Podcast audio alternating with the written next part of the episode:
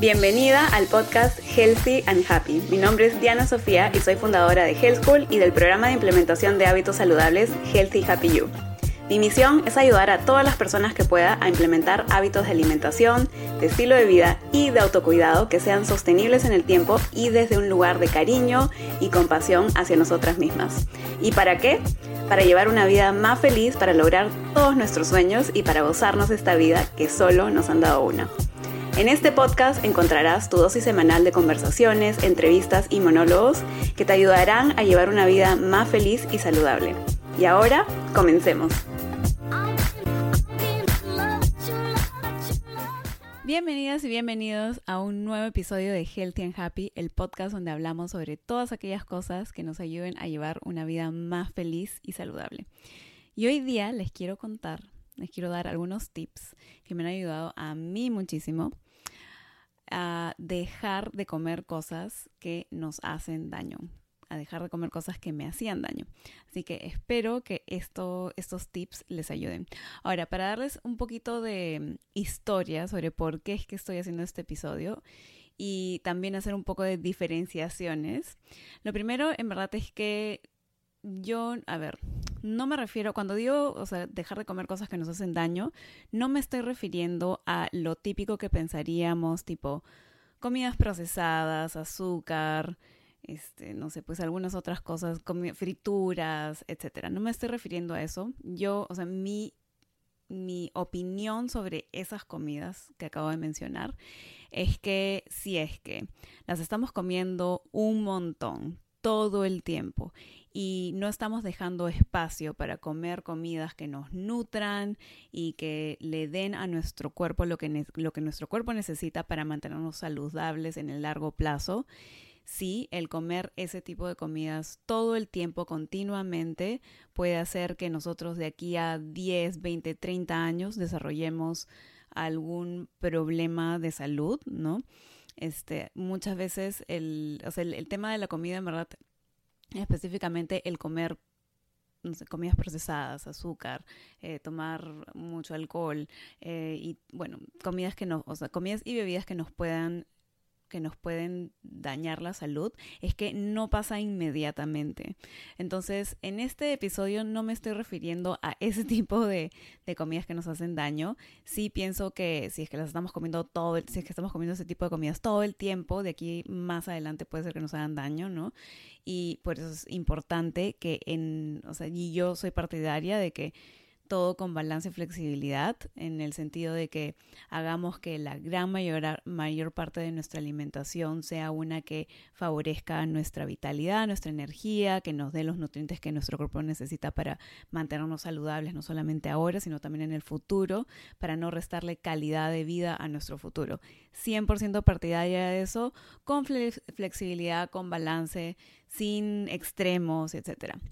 Pero hoy día lo que les quiero, o sea, los tips que les voy a dar son para comidas que ya sabemos que nos hacen daño, o sea, que son específicamente para, o sea, no sé, por ejemplo, yo hace unos años eh, me enteré, o sea, como que descubrí que tengo alergia al huevo, ¿no? Y el huevo me encantaba, entonces yo tuve que pasar un proceso, por un proceso de desapego del huevo porque la verdad es que lo comía en el desayuno, en la, o sea, en todos los momentos que podía comía huevo, me encantaba como una forma de de suplementar mi proteína, o sea, de mi proteína, no mi ingesta de, proteína, me gusta el sabor, tenía un montón de, recetas que utilizaba continuamente para, eh, porque me encantaban, ¿no? Entonces, cuando me di cuenta que tenía alergia a este que me está al, huevo y que me estaba dando eczema, pero un eczema así horrible en las manos, así que me dejaban las manos con llagas, etcétera. Obviamente tenía que hacer un cambio, pero al mismo tiempo amaba el huevo. Entonces, o sea, obviamente tuve que pasar por un proceso de desapego y esos son los tips que les quiero dar hoy día, ¿no? Son para comidas que ya sabemos que nos caen mal, ¿no? Y que nos caen muy, muy mal y que nos encantan, pero que hemos descubierto que tenemos que dejar de comer. Entonces les voy a dar esos tips Y de ahí otro ejemplo es que cuando me enteré que tenía esta alergia al huevo, que el huevo es como que la, la, que tengo que es un poco la más intensa, la que me sale alergia, o sea, eczema inmediatamente. Lo segundo que me di cuenta es que también tengo sensibilidad al maíz, especialmente el maíz de, no sé, pues de acá a Estados Unidos, por algún motivo no me cae muy bien. Entonces, si bien no me da eczema inmediatamente, eh, después de unos tres cuatro días comienzo a notar que mis manos se secan muchísimo, que mi piel se seca muchísimo y pueden hasta parecerme llagas. O sea, es como un efecto muy parecido a lo que me pasa con el huevo, pero retardado. Así es como me pasa con, con el maíz, ¿no? Entonces, a ese es el tipo de cosas que me refiero. De ahí, obviamente, hay otras, no sé, pues otros alimentos que, por ejemplo, si es que como muchísimo queso, ya sé que voy a pagar las consecuencias. Si es que como un poquito de queso, no pasa nada, ¿no? Pero si es que como un montón de queso, entonces es un tema. Así que em, eh, este, o sea, estos tips que le voy a dar no solamente sirven para las cosas que, tenemos que dejar de, de, comer por completo porque realmente nos caen súper mal, sino también para esas cosas que le queremos bajar el carro porque quizás no nos caen tan mal así tipo el queso para mí, ¿no? Pero tampoco quieres excederte, ¿no? Entonces estos tips te van a ayudar para eso. Así que comencemos. Lo primero, número uno, es que necesitamos cambiar nuestro diálogo interno y externo al respecto de esa comida. O sea, ¿se imaginan que yo, después de haber descubierto que que tenía esta alergia al huevo y que me encantaba, lo único que hubiera dicho, o sea, hubiera seguido diciendo, pero es que me encanta el huevo, me encanta, me encanta, me encanta el huevo, amo el huevo, amo el, huevo, amo el huevo revuelto y esto y no sé qué, y ahora ya no voy a poder comer eh, no sé, esta cosa que me encanta y esta otra cosa que me encanta y no sé qué y no sé cuánto. Sí, sí. O sea, al inicio, no les voy a mentir que fue difícil cambiar mi diálogo interno y externo sobre el huevo porque fue como que un proceso de separación intenso, vamos a decir. Pero luego me di cuenta, en verdad, que mi diálogo sobre ese tema me estaba causando más sufrimiento, sufrimiento innecesario. ¿Por qué? Porque estaba, o sea, mi, mi forma de hablar al respecto estaba creando más enfoque, ¿no? En, en mí, en en lo que había perdido, ¿no? En que me encantaba comer huevo y ya no podía comerlo. En que me encantaba comer maíz y ya no podía comerlo, ¿no? Entonces, al tener tanto enfoque en eso, lo que estaba haciendo es alimentarlo. Recuerden que nuestro enfoque es como darle energía a algo. Entonces yo le estaba dando un montón de energía al hecho de que ya no podía comer esto, ¿no? Y eso estaba creando todavía más ganas intensas de comerlo, porque en verdad era como que me sentía restringida, sentía como que, pero ¿por qué? Y, o sea, como ese diálogo interno no me ayudaba para nada. Entonces, si tú ya sabes que no puedes comer cierta comida porque te cae súper mal, porque tienes un efecto alérgico, quién sabe, verdad.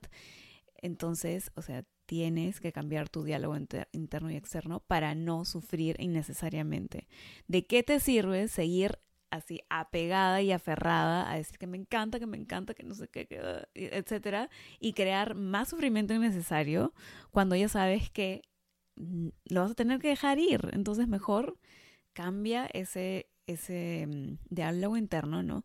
Deja ir un poco esa, ese diálogo interno y externo que está tan aferrado a eso que tienes que dejar ir y cámbialo por otras cosas, ¿no? Bueno, ya no puedo comer eso, pero me encanta, ¿no? Me encanta comer esta otra cosa, me encanta X, Y, Z.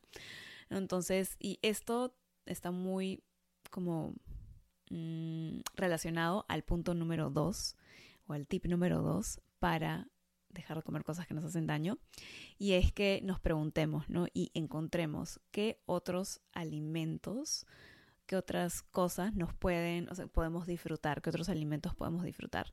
Algo que obviamente me pasó, ¿no? Es que como yo comía em, huevo en el desayuno de, de un montón de diferentes formas y estaba acostumbrada a comer desayunos eh, salados. A mí me encanta, más que lo dulce, me encanta lo salado, la verdad.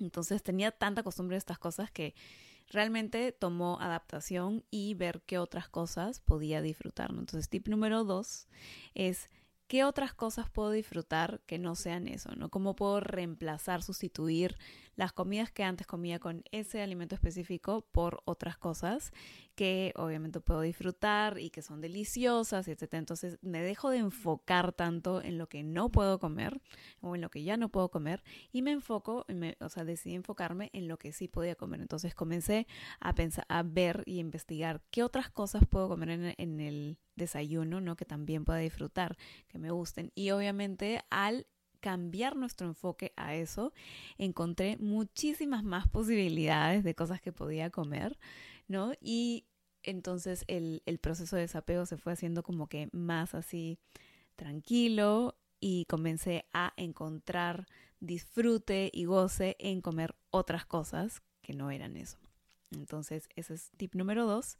De ahí, eh, lo siguiente es y voy a regresar al episodio que ya les había dicho, es cambien su, o sea, extiendan, mejor dicho, su definición de placer, ¿no? No solamente a lo que, al placer de comer en ese momento esa comida, sino a el, el, placer de comer después de. Entonces, si ustedes ya saben que cómo se van a, o sea, que se van a sentir pésimo después de comer esa comida, entonces cuando realmente sientan Em, piensen en el comer, el placer de comer esa comida que ya no pueden comer, piensen en que en realidad no les da placer, porque yo les digo, o sea, sí, el huevo puede, o sea, puede que me haya encantado, etcétera, y sí me encanta, pero me gusta lejos más y siento mucho más placer de comer otras cosas que no me causen problemas y que no me causen eczema en toda la piel y que no me hagan llagas y que no me hagan hacer sentir que mis manos están así como que en llamas, ¿no? Entonces, es también un poco sopesar eso, ¿no? Y entender que obviamente nuestra definición de placer tiene que extenderse a lo que pasa después de, como ya les he contado en el episodio anterior. Entonces, si es que quieren saber más sobre cómo hacer ese cambio, tienen que ir al episodio anterior y, bueno, escucharlo para saber cómo es que pueden extender su definición de placer y también encontrar placer en otras cosas que no solamente sean esa comida y comida en general. Así que eso también me ayudó muchísimo. De ahí, eh, bueno, lo último es que, y ahora estoy, estoy con mis notas, primero es que todo, las cosas se me olviden. Eh, de ahí, muy, muy importante también es el tomar responsabilidad personal. Esto de acá me parece demas, así, demasiado importante y lo veo un montón en, en cómo, o sea, en cómo nos expresamos cuando en teoría no podemos, no podemos comer algo, ¿no? Y esto va mucho de la mano con el punto número uno de cambiar nuestro diálogo interno y es el tomar responsabilidad personal y no solamente, o sea, conscientemente, sino también en la forma en que hablamos. Entonces, ¿a qué me refiero con esto? Eh, cuando decimos no, no puedo, no, no puedo comer X, Y, Z, no debería comer no, sé qué, eh, está mal comer X, Y, Z, ¿no? Estamos como, es como si alguien más nos hubiera dicho, como que no puedes comer esto, ¿no? Y nosotros estamos como todavía no tomamos responsabilidad personal sobre la decisión que nosotros estamos tomando. Y obviamente aquí me pueden decir que en realidad, ay no, pero esto no ha sido mi decisión. O sea, tener una alergia al huevo y al maíz no ha sido mi decisión. Sí, no ha sido mi decisión. Pero lo que sí es mi decisión es que no quiero tener eczema, no quiero que me, que me salgan llagas en las manos, no quiero eso. Entonces, por ende, ¿no? No, no se trata de que no puedo comer huevo, sino que no quiero comer huevo porque no quiero que me salga eczema. Entonces, muchas veces lo que pasa es que seguimos en esa, en esa, mm, como ese diálogo de no puedo y pobrecita yo, en verdad que no puedo comer esto porque me cae mal, no sé qué, y todo el mundo lo puede comer y estamos como un poco en el papel de la víctima, ¿no? Pero la realidad en verdad es que nosotros sí tenemos la posibilidad, obviamente, a menos que sea una de esas... A ver, obviamente a menos que pongan, estemos poniendo en riesgo nuestra vida y que tengamos una alergia de esas que se nos cierra, las, que se nos inflama las vías respiratorias y vamos a morir, la realidad es que si no, ese no es tu caso, en mi caso, por ejemplo, con el tema del huevo, yo sí podría comer huevo. O sea, obviamente luego me voy a tener que atender a las consecuencias, pero la realidad es que no es verdad que no puedo comer huevo. Sí, sí puedo comerlo, solamente que luego me voy a atener a las consecuencias. La realidad es que yo he decidido que no quiero sufrir de eczema, no quiero sufrir las consecuencias de comer huevo y por tanto no quiero comer huevo. Es como que el cambiar esa, esa forma en que hablo al respecto, ¿no? Hace que yo pueda internamente tomar responsabilidad al respecto y dejar ese papel de la víctima de no puedo, no puedo, pobrecita yo.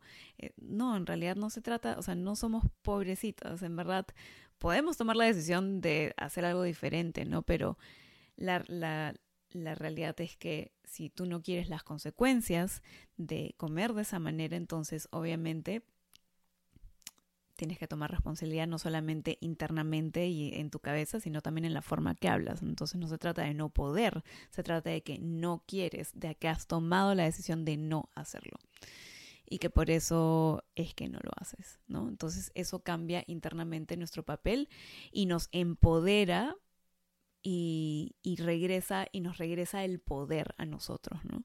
En vez de pensar como que alguien más nos ha dicho o por algún motivo externo que sí la realidad, sí es cierto que por algún motivo externo ya no podemos hacerlo, luego nos regresamos a nosotras mismas el poder y hablamos con poder, ¿no?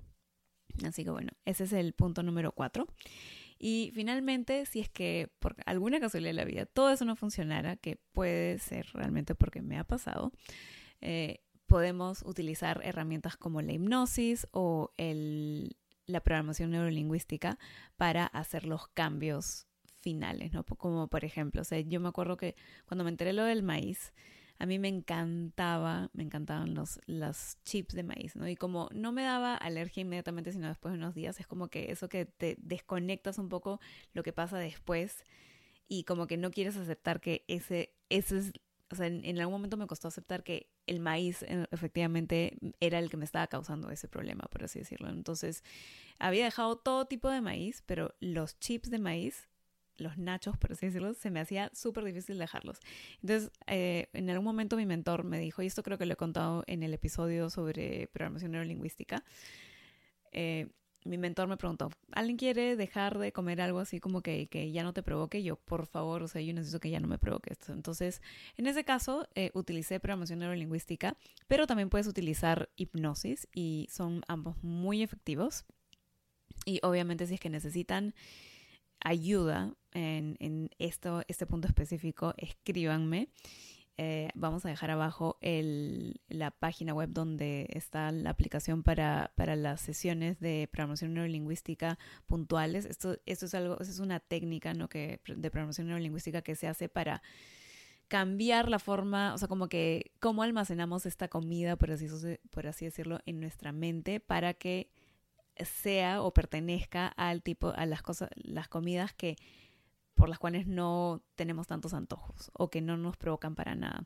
Y para mí eso fue santo remedio. Después de eso, el cambio fue muy sutil. La verdad es que veía los chips y ya no me, no me provocaban, en verdad, no los quería. Entonces eh, fue muy efectivo y desde entonces eh, no he comido chips, así que y no me provocan sobre todo, ¿no? Y si es que los he comido en algún momento ha sido porque estaban dentro de una comida, etcétera, pero en general como es como que no, no siento ningún interés en, en comerlos, ¿no? Eh, así que bueno, eso me ayudó muchísimo y obviamente si es que todo lo anterior no funciona, ya saben que siempre tienen la programación lingüística y la hipnosis para hacer esos cambios también.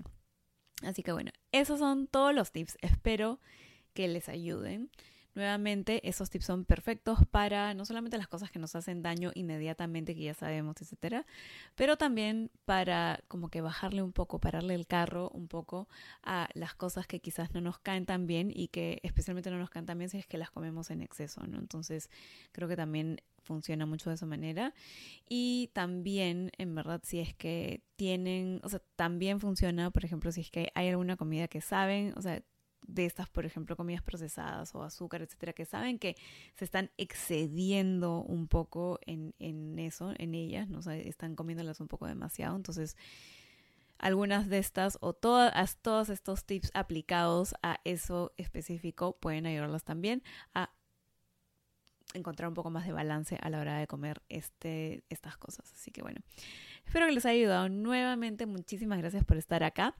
y por escuchar hasta el final. Y ya saben que nos ayuda muchísimo que ustedes se suscriban al podcast donde sea que estén escuchando el podcast, ya sea en YouTube, en iTunes o el app de podcast o en Spotify pueden suscribirse, eso nos ayuda muchísimo y también nos ayuda enormemente que nos dejen reviews o comentarios en iTunes, en el app de podcast. Pueden dejar su, su, comentario sobre el podcast, sobre qué les parece, para que otras personas los puedan ver y puedan decidir si es que quieren escuchar el podcast o no, si es que creen que les va a interesar. Así que muchísimas gracias por eso. Y ya saben, apenas terminen de escuchar el podcast, cuéntenme por mensaje eh, directo en Instagram o donde quieran, ¿verdad? Donde sea que me puedan contactar por correo o en comentarios de YouTube. ¿Qué tal les pareció? Eh, ¿cuál, qué, ¿Cuál de los tips les ha gustado más o cuál creen que les va a ayudar más? Y eso sería todo. Espero que les haya servido muchísimo y nos vemos en el siguiente episodio. Chao.